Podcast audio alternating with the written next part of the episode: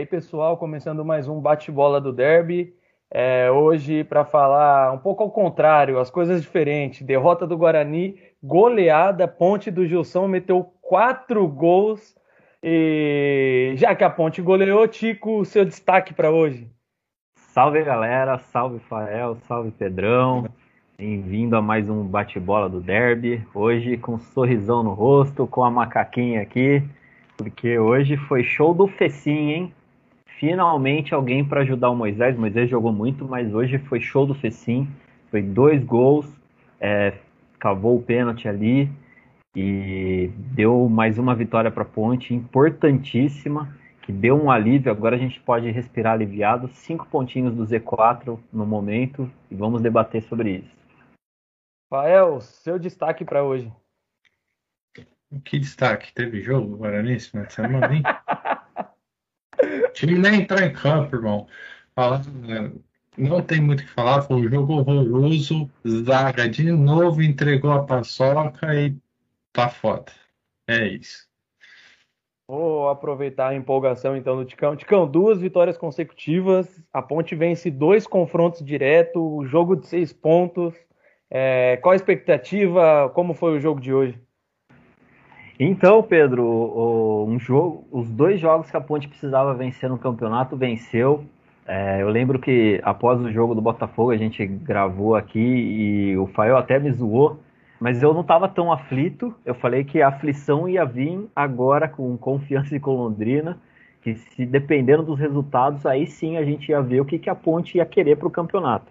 E a Ponte venceu os jogos, então, é, já fico mais tranquilo, é, já dá para respirar aliviado, dá para comemorar o aniversário aí, semaninha de aniversário da Ponte. E a Ponte fez aquilo que a gente esperava, né? Não foi brilhante. Hoje jogou bem, hoje, hoje ao contrário de, do último jogo, a Ponte jogou bem, mereceu vencer. Não sei se mereceu passar esse sufoco por se tratar de Ponte Preta, tá tudo normal.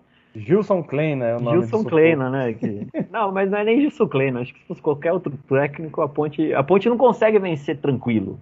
O Ponte Pretano não sai do majestoso. Porra, hoje foi fácil. Não, todo jogo da Ponte é difícil. Impressionante. A Ponte veio com mudanças para esse jogo, as mudanças que a gente estava pedindo, né? O Fecim no lugar do Camilo, o Niltinho no lugar do Richard, então o Gilson Kleina tá, tá comigo aqui, tá escutando o, o bate-bola, tá vendo no, no, YouTube, na casa dele. Aliás, faça que nem ele, assista nós, acesse o YouTube, Spotify. a Ponte começou a avassaladora, né? Ela, nessa formação ela ficou mais veloz, né? Ficou mais vertical. Ela esperava o, o Confiança tomava a bola e já lançava o Moisés ou o Niltinho e a gente causava ali um reboliço ali na, na zaga do Confiança. Aí numa cobrança de lateral, logo no comecinho do jogo do Kevin, lançou para o Moisés, o Moisés driblou dois caras ali, causou um salseiro ali na zaga do, do Confiança, cruzou e o Fecim fez o gol, o primeiro dele no, no, no jogo. Aí já tranquilizou, e a Ponte estava muito bem. Depois teve logo depois, cinco minutos depois, o Niltinho fez uma jogada bonita, fez um cruzamento. O Fecim ali na, de tocou de deu uma solada na bola, né? Deu uma solada na bola, fez 2 a 0. Aí o Confiança se assustou com os dois gols, foi para cima porque com 15 minutos a Ponte já estava ganhando de 2 a 0. É, e eu estava até comentando nos grupos que quando acontece isso, dá até medo. Dito e feito. A ponte tranquila, perdendo oportunidade.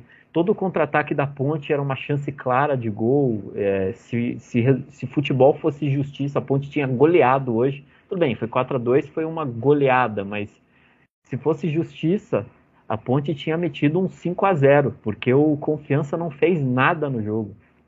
Confiança até assustou em duas oportunidades, mas uma cabeçada longe do gol e a outra que a bola desviou no zagueiro, o cara do Confiança chutou, desviou no zagueiro e Ivan espalmou, né? Mas a Ponte colecionou é, oportunidades perdidas, né? É, primeiro com o Moisés, que chutou em cima do Michel, depois com o Rodrigão, que obrigou o Michel a fazer uma defesaça, né? E por último, o Fecim, que chutou, ele recebeu a bola na, na grande área, chutou, e o Michel fez mais uma grande defesa. E estava se encaminhando, uma vitória tranquila, Ponte jogando bem, muito bem no primeiro tempo, mas aí a, a má fase, não sei, a história da Ponte Preta de, de sofrimento voltou a atacar, né? Deu uma falta boba ali, Aí o João Paulo é, pegou a bola, ele que não vinha cobrando muitas faltas, não vinha acertando muitas finalizações ali, pelo menos os jogos que eu vi. Ele acertou um golaço, óbvio que a Ponte tinha que sofrer um, um golaço de falta. E aí, sorte que acabou o jogo, estava no final do primeiro tempo, porque senão acho que iria complicar uh, bastante o jogo. Então deu tempo do, da Ponte para o vestiário, esfriar a cabeça, ver uma tática ali. Voltamos para o segundo tempo, a, a ponte um pouco mais cautelosa, o confiança, claro, veio para cima, né? Veio um pouco mais é, um pouco mais ofensiva, né? Querendo empatar o jogo, normal, né? E aí numa escapada do Niltinho e a bola sobrou pro Fecim. O Fecim tava iluminadaço hoje, o melhor da partida disparado. É, finalmente o Moisés teve um companheiro ali para criar alguma coisa. E é uma das coisas que a gente estava, que eu pelo menos estava pedindo no time da Ponte, tirar um pouquinho o Camilo. Eu sei que o Camilo tem uma história linda no futebol, o cara é craque, ele tem um toque diferenciado na bola, cobra falta bem, mas tá mal, fazer o que? Acontece. O jogador passa por maus momentos. Deixar ele no banco, não é demérito nenhum passar um, um tempinho no banco passa três rodadas, chama o cara de volta. Que ele, nessa disputa de jogador, ele vai querer mostrar que ele, ele é tudo isso e vai ser até bom para o Camilo que o Fecim fez essa partidaça. Aí o Fecim sofreu o pênalti, Moisés, sempre o Moisés, fez o gol de pênalti. Aí a gente pensa, bom, 3 a 1 comecinho de segundo tempo, legal, né? Tranquilidade para Ponte Preta, né? Foi isso que o Gilson Kleina pensou. Colocou mais um volante no time, ele colocou o Marcos Júnior no lugar do Locatelli e eu não sei se eu faria essa substituição, não. Ó, Pedrão, eu não sou de elogiar o Locatelli, mas ele tava bem no jogo. não tá aqui quem falou, mas ele tava bem no jogo. Eu não tiraria ele no jogo, não. E colocou o Leonaldinho no lugar do Fecim. E aí a ponte, mais uma falta boba, boba, boba na, na entrada da área. E João Paulo chutou a bola abriu, a bola passou no meio da barreira e o Ivan aceitou.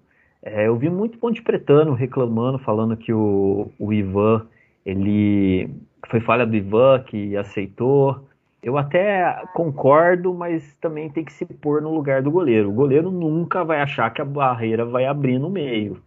Então eu dou esse descontaço pro Ivan e certamente a gente tem regras para viver. E uma das minhas regras é não criticar o Ivan. então, ele tá perdoadaço, ele não foi falha dele, foi falha da barreira. Se não me engano, foi o André Luiz que pulou, pulou meio que virando a bunda e a bola passou ali no meio. 3 a 2 E aí volta o desespero de novo. O técnico do Confiança fez mais duas substituições, colocou o Confiança lá para frente. E aí sufoco. É, mais um sufoco para a ponte, faltando 10 minutos para o jogo acabar. E aí é, o, o cara do confiança foi expulso. A sorte da Ponte Preta foi essa. O, não lembro quem foi o jogador, ele deu uma pernada é, em, em, cima do João Veras. E aí é, o cara foi expulso, tranquilizou o time da Ponte. A Ponte até começou a tocar um pouco mais a bola, começou a gastar o tempo. E no finalzinho, uh, mais uma escapada da, da ponte e o Veras fez o gol aí para lavar a alma, fazer o 4 a 2 porque a ponte realmente merecia um, um, um placar largo nessa, nessa partida, que jogou bem, né? É, só esses gols de falta bobo é, que tomou, mas a Ponte saiu da zona de rebaixamento, comemorou bem o, o aniversário da Ponte e ainda viu os irmãos ali dar um presentinho ali e ficar de fora do G4. e é isso, Pedrão. Bem demais a, a Ponte precisava de uma sequência de, de duas vitórias e, e conseguiu. Precisava. importantíssimos. É, e eram dois, duas, dois jogos contra adversários diretos, né? Dois Exato. jogos é, de, de vida ou morte, né? O famoso jogo de seis pontos. A Ponte é. conseguiu seis pontos e agora vai ter mais tranquilidade, vai dar confiança. É, o Fecim jogando bem, é aquilo que eu falei, puxa o Camilo, faz o Camilo se esforçar um pouquinho mais, porque ele estava muito tranquilo também no meio campo, não tinha ninguém para substituir o Camilo. Com a partidaça do, do Fecim, faz o Camilo é, correr atrás, né? Do... Sair da zona de conforto ali que Sair ele tava. da zona de conforto onde ele estava. É, e... Ele mostra, o Gilson mostra que tem concorrência para ele, né? Que o Camilo não é o dono Exato. da 10 e, e o meio-campo não é dele. A molecada tem moleque querendo correr. E vai ser importante, é saudável essa briga no, no elenco para a Ponte conseguir sair dessa situação. Muito saudável. Sim, e, e, precisava e, nossa, quanto tempo o Ponte Pretano não tinha paz assim, duas rodadas, duas vitórias. E então foi um joguinho para comemorar, senhores. Aí sim. Fael. Não, mostra a marca, não. Não tá patrocinando, não mostra a marca, não. Faelzão. Mais uma derrota, 2x1 um Goiás. Pelo menos o Guarani manteve a marca de fazer gol no final do jogo. É. Só isso também. O Guarani realmente na, nessa sexta-feira 13, que foi a data comemorativa de 43 anos do grande título de 78, não serviu de porra nenhuma para os jogadores, eu acho. Eles estavam lá em Goiânia, ficaram, nem sei se a Serrinha é em Goiânia mesmo, mas enfim, Estavam é, lá, foram jogar contra o Goiás, sexta-feira, data comemorativa, não tiraram de lição nada do título de 78, não levaram para o coração e não quiseram trazer a vitória para casa. Nitidamente, o Guarani não foi para jogar bola, o Guarani estava perdido em campo. É, a gente pode falar que é, puta, cinco desfalques do, do time titular. Beleza, tem dois aí que já estão faz mais faz uns dois jogos pelo menos fora, que é o Regis e o Rodrigo Andrade. Então o entrosamento já deveria estar melhor pelo menos nessas duas posições, que é o Andrigo e o Índio. É, tivemos mais três desfalques, que foi o Bruno Sávio na ponta, que faz uma diferença gigantesca, não tem como. E os dois laterais, Bidu e o Diogo Matheus, que, que ficaram suspensos. É. E mostrou mais uma vez que o Guarani é um time, tem um time titular, mas não tem reserva para supor ah, possíveis mudanças que devem acontecer ao longo um campeonato que é grande. Né? Ele mais uma vez colocou o Pablo na lateral. Os, o primeiro gol foi diretamente erro de posicionamento do Pablo. O Apodi pegou, meteu a bola para dentro da área, passou a área inteira e morreu nas costas do Pablo lá com o. Deixa eu ver o nome do rapaz aqui com a, a Aleph Manga. Então o cara tem manga no. Ele mandou para dentro, nas costas do, do Pablo, isso já no início do jogo. O Guarani não se encontrava, o entrosamento estava horroroso, o time não conseguia tocar meia dúzia de passes certo. Não estava dando certo. É, surgiram algumas oportunidades? Surgiram algumas oportunidades, principalmente cabeça com Bruno Silva no primeiro tempo. É, teve algum, algumas, acho que teve uma bola com o Matheus Souza já no final do segundo tempo, antes do Goiás é, ampliar e fazer 2 a 0 Mas muito pouco, muito pouco um time que produzia ofensivamente muito.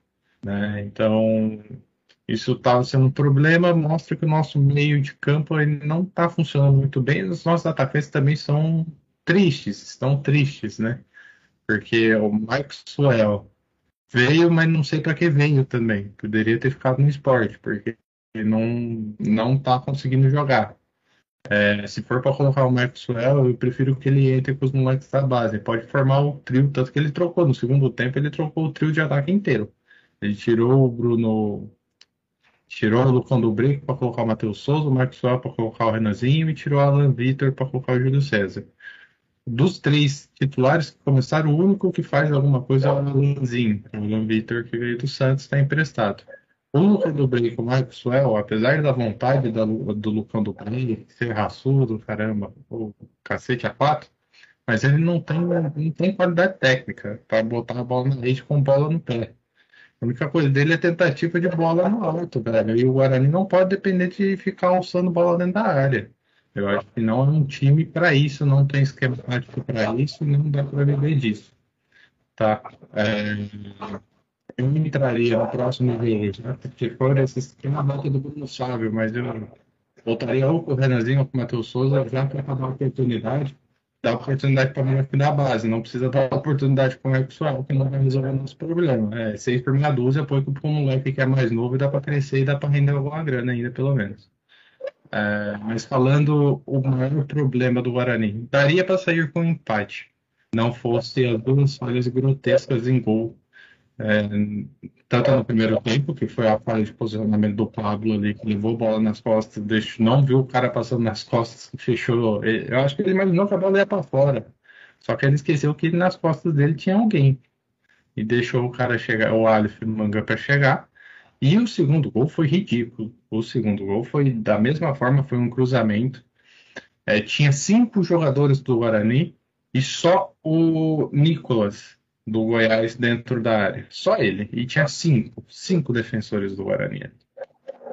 O, não sei se foi lateral, não lembro quem cruzou a bola, cruzou. O Gabriel Mesquita também ajudou, colaborou bonito, né? Porque ele foi sair para aquela bola que vem entre o goleiro e a zaga e o goleiro sai para dar aquela espalmada pro meio. Ele foi fazer isso, só que queimou. Então a bola não, não defendeu, ele não espalmou, nem espalmou e nem agarrou a bola. Ela bateu e passou por baixo e ficou livrinha para o Nicolas fazer e que, por sinal, ninguém acompanhou o cara. O cara veio de trás, tinha cinco defensores do Guarani, ninguém acompanhou ele. Então deu uma pane no sistema defensivo do Guarani nesse jogo e isso tem que ser revisto urgente. Não dá para manter dessa forma. Se o Daniel Paulista, se o Gabriel Mesquita não passa confiança para os defensores, meu filho, saca ele, volta com o Rafael Martins, vê se muda essa confiança. Porque não, ele, a gente sente que ele também não tem, ele por não ter a confiança dos colegas, ele não, não confia nele mesmo aparentemente, porque algumas bolas extremamente defensáveis ele está falhando. Essa do segundo gol do Goiás, logo no finalzinho do jogo, onde o Guarani estava crescendo, tinha criado algumas boas chances e poderia empatar o jogo, é, foi um, uma amostra muito clara disso. Foi um, um, erro técnico dele, de, da forma de espalmar, ou talvez da escolha do que fazer ali, da, da forma de defesa dele, mas que mostra uma, uma indecisão e uma falta de confiança naquilo que. na forma de fazer.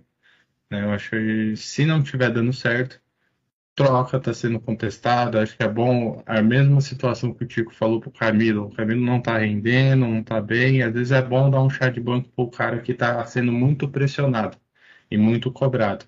Às vezes o problema nem é ele, o problema é a zaga ali, o posicionamento que está ruim defensivamente, que está ruim mesmo, é, não pode levar os dois gols da forma que foi, é aquela bola cruzando a área inteira e ninguém cortando a bola. É, então, acho que só que recai sobre o goleiro. Algumas situações que ele erra, recai. Essa foi uma dessas, delas e pode recair, tá, já está recaindo sobre ele. Então, eu trocaria, dar um descanso para o moleque, pra, até para recuperar psicologicamente. Coloca o, o Rafael, que tá, voltou de lesão, já está indo para jogo. É um pouco mais experiente, é um pouco mais velho, vai saber lidar melhor com esse tipo de pressão e até mesmo com os companheiros ali na hora da cobrança, né? E mas foi uma pane defensiva. E além disso, o Guarani não foi para jogar bola, não entrou em campo o time do Guarani. O time do Guarani não entrou em campo, não conseguia dar passe, não conseguia jogar. O, o Goiás adiantou as linhas, foi para cima do Guarani, mereceu a vitória, na minha opinião. O Goiás mereceu a vitória, não tinha. É, tinha o domínio total do jogo. Chegou algumas vezes e tinha o domínio total do jogo.